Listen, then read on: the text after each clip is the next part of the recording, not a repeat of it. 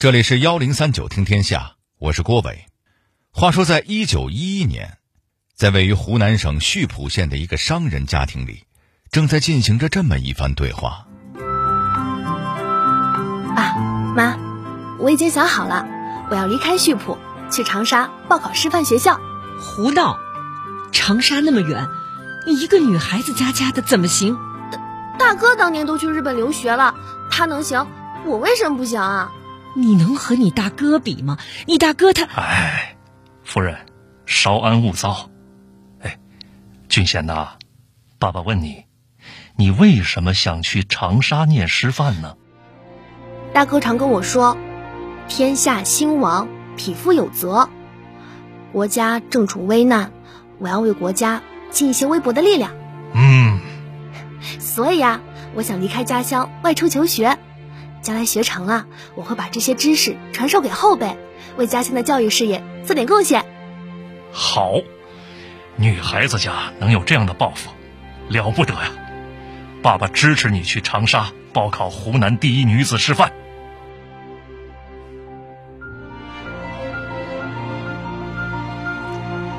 您可能想不到，这个当初离家求学的少女，后来会成为中国共产党的早期领导人之一。在有迹可循的史料当中，她也是我党唯一的女性创始人，而她的墓地就在位于今天武汉市的龟山风景区当中。她是谁呢？她的一生又有哪些传奇的故事呢？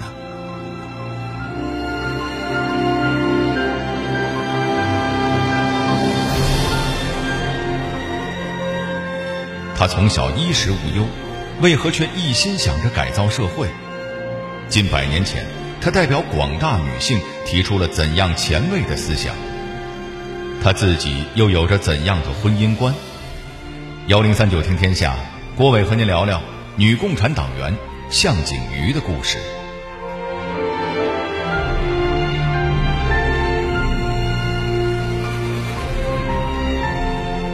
向景瑜的本名叫向俊贤，和许多苦出身的革命者不同。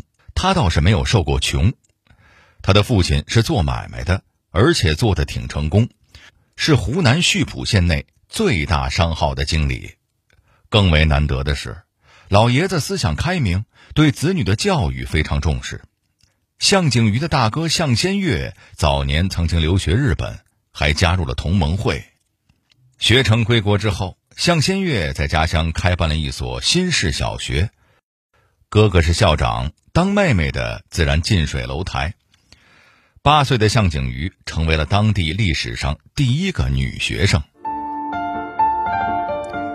那个年代正赶上大清国内忧外患，当时的许多青年都怀抱着救国图存的热血思想，向先月也是其中一员。他曾经告诉向景瑜，只要能让人民明白救国的道理。再将他们组织起来，就一定能够赶走洋人，拯救中国。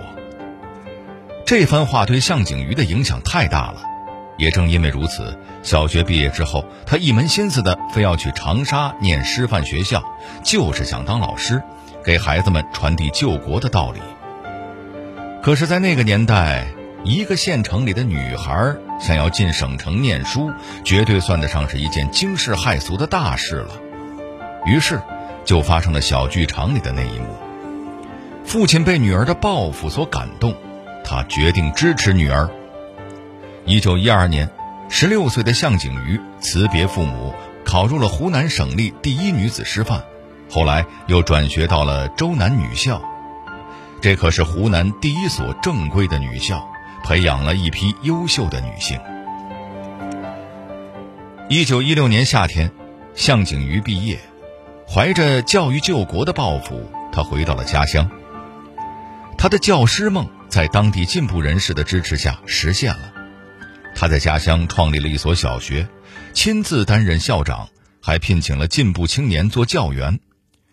学校在他的主持下传授的都是新知识，提倡的都是新风尚。慢慢的，学校的规模不断扩大，为当地培养了不少人才。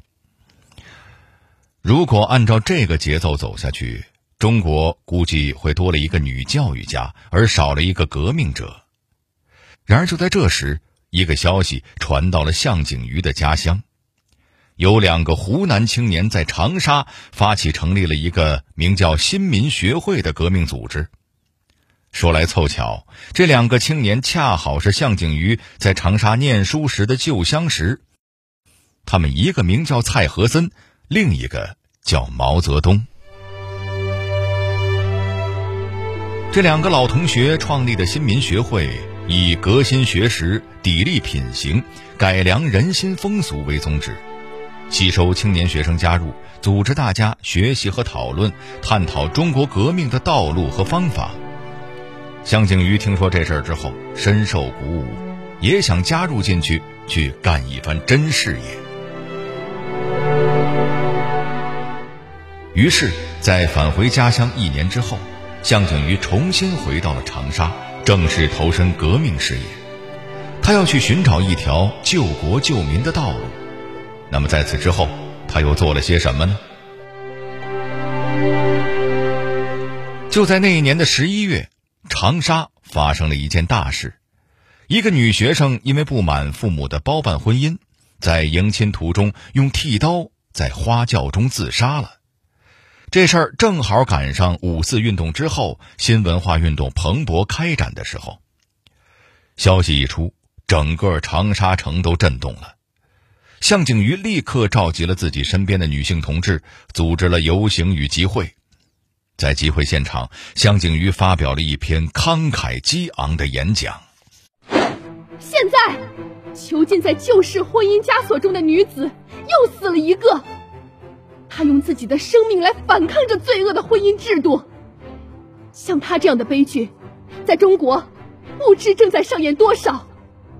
还有更多的女子，在这种婚姻制度下终日以泪洗面，甚至被折磨致死。难道我们两万万女同胞们还要等下去吗？还要在这毫无平等、毫无自由的家庭和制度下忍耐下去吗？我们不能让悲剧重演！站起来，觉醒吧！能解救我们的，只有我们自己。向景瑜在演讲中呼吁女同胞要勇敢的反抗旧的婚姻制度。那么，对于他自己的婚姻，他又是一种什么样的态度呢？关于这一点，他也有着清晰的想法。我觉得两个人在一起，一定要有志同道合的追求。正是在这种想法的影响下，促成了他与蔡和森的结合。咱们前面说过，向景瑜和蔡和森相识于在长沙求学的时候，很快他们就在对方身上发现了不少的相同点。比方说，他们都热心于救国救民，也都很抵制腐朽的封建婚姻制度，因此两个人经常凑在一起畅谈理想，聊人生的抱负。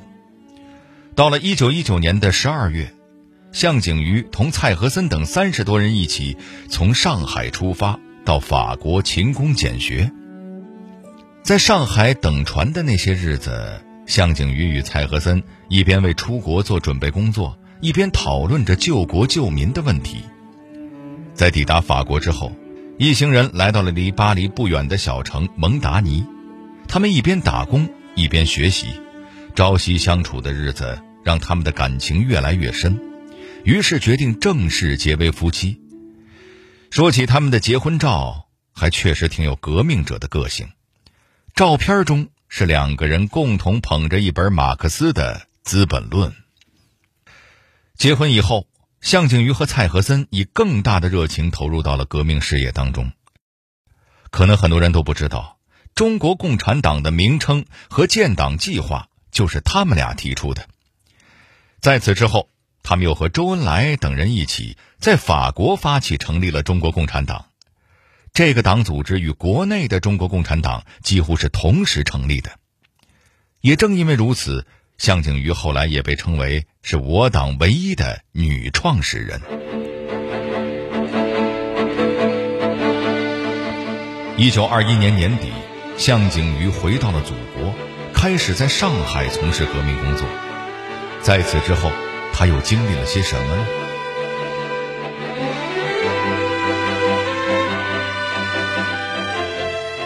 一九二一年年底，向景瑜回到了上海，和蔡和森一起继续从事革命工作。第二年，在党的二大上，向景瑜当选为我党第一位女性中央委员，还担任了党中央的第一任妇女部长。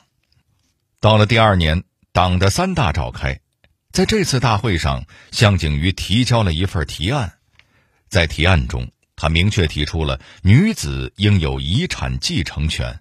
男女社交自由、结婚离婚自由、男女工资平等、母性保护、暂住劳动女同胞、男女教育平等、男女职业平等等有关男女平权、保护妇女权益的条例。各位，这些思想放在今天可都不算过时啊。而您别忘了，向景瑜发出这样的呼喊，可是在将近一个世纪以前。时间转眼来到了一九二七年，就在这年的七月，汪精卫在武汉发动反革命政变，许多革命志士惨遭杀害。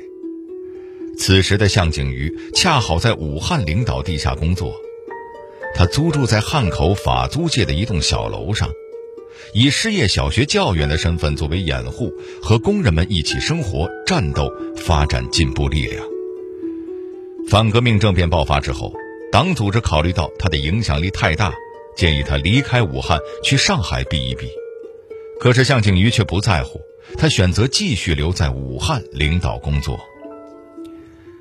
一九二八年三月二十号，因为叛徒出卖，向景瑜在法租界被捕。五月一日，他被押送到了汉口余记里的刑场，英勇就义，牺牲时。年仅三十三岁。向景瑜牺牲之后，一位地下党的同志悄悄地将他的遗体送往龟山掩埋。一九七八年，在向景瑜英勇就义五十周年的时候，人们将他的陵墓迁到了龟山的西侧，并进行了彻底的重修。整修后的陵墓呈方形，由白色大理石构成。陵墓前方的基座上，塑有一尊向景瑜的全身塑像，基座正面是邓小平题写的“向景瑜烈士墓”六个大字，背面则刻有烈士的生平与革命事迹。整个陵园与龟山苍翠的景色融为一体，更凸显出它的雄伟轩昂。未来，如果您有机会去武汉游览，希望您能记起，这座英雄的城市埋葬着一位女英雄。如果您有时间，可以前往风景如画的龟山风景区，瞻仰一下向景瑜的陵墓。不只是因为她为革命做出的贡献，更重要的是，这位女性在那么早就留下了追求男女平权的宝贵思想。这样的思想，永远也不会过时。好了，这里是幺零三九听天下，我是郭伟。最后，我代表节目编辑于达、程涵，小剧场配音赵艺彤、董珂、张帆，感谢您的收听。